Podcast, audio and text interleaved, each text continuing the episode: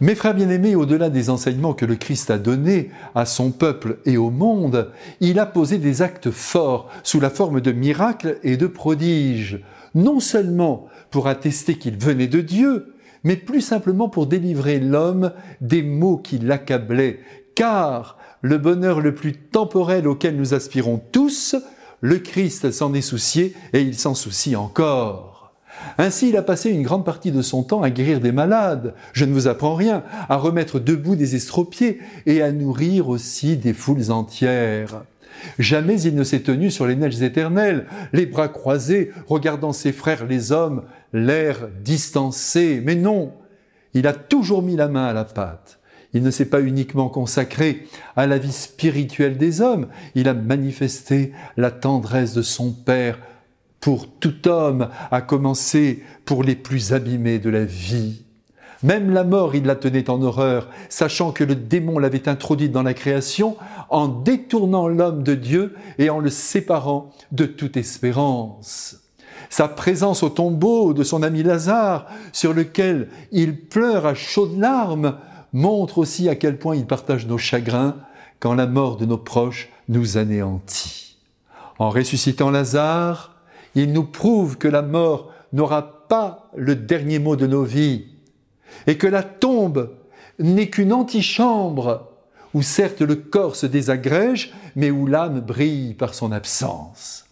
Si les témoins de la résurrection de Lazare ont été bouleversés, nous devons l'être aussi. Je vous en supplie, ne conférez pas à la mort un très grand pouvoir. Vivez dans la perspective du ciel et de cet instant où Jésus dira à toi comme à moi, allez, lève-toi et vis éternellement. Autour de nous, comme au temps du Christ, il y aura toujours des personnes qui nieront la survie de l'âme, mais qu'importe. L'essentiel étant que la foi en la vie éternelle continue d'être transmise par nos vies joyeuses. Comme nous venons de l'entendre, il y eut des témoins de la résurrection de Lazare qui, en mesurant la confiance qu'une grande partie du peuple accordait à Jésus, rapportèrent aux pharisiens l'acte de bonté du Christ, ce pouvoir incroyable qui était sorti de lui pour faire sortir le mort encore aux prises avec ses bandelettes. Le Sanhédrin est déconcerté, les membres de cette assemblée ont peur de perdre leur pouvoir sur le peuple, c'est la jalousie à plein bord dans ces esprits pourtant religieux.